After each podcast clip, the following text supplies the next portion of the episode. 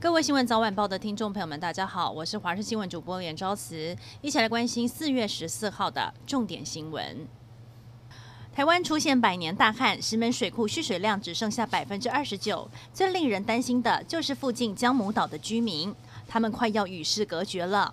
过去他们都靠着船来往外界，但现在水位低到小船难靠岸，但是又没有干道可以直接用走的，走一走就会掉进淤泥里。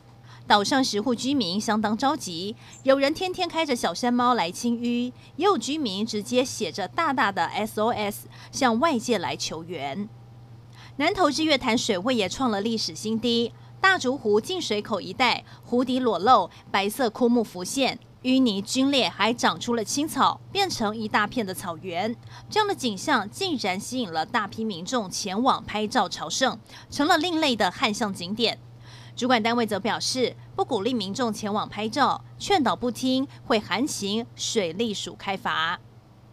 台铁太鲁阁号事故酿成严重死伤，清水隧道在经过抢修过后，已经逐渐恢复样貌。为了确保安全无虞，现在路线的检测依旧在持续进行。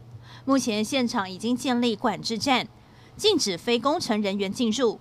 另外，边坡侦测系统也开始进行，目前已经完成测通阶段，等到电力设备完工，就可以顺利运作。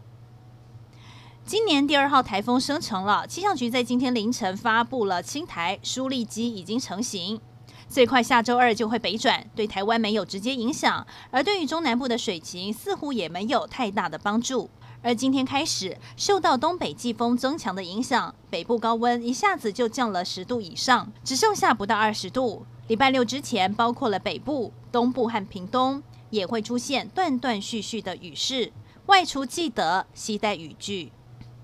台南一名六十六岁的老翁，值完大夜班之后，下班先去喝了一碗咸粥当早餐，却在回家途中不幸发生了车祸。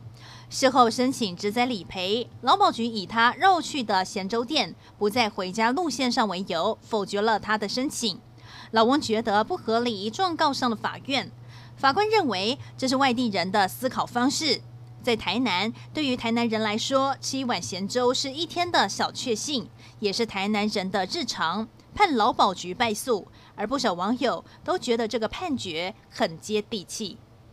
台北市建管处一年内又爆发了第二起弊案，前建管处施工科的基层公务员涉嫌收受建商和营造商的汇款，在没有审查竣工图的状况之下，竟然在短短一天之内就闪电核发了使用执照。后来连阳台外推的违建也大胆护航，甚至连查报都被疏通。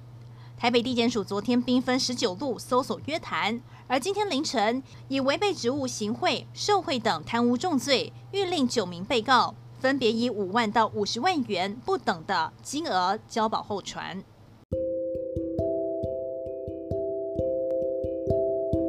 以上就是这节新闻内容，非常感谢您的收听，我们再会。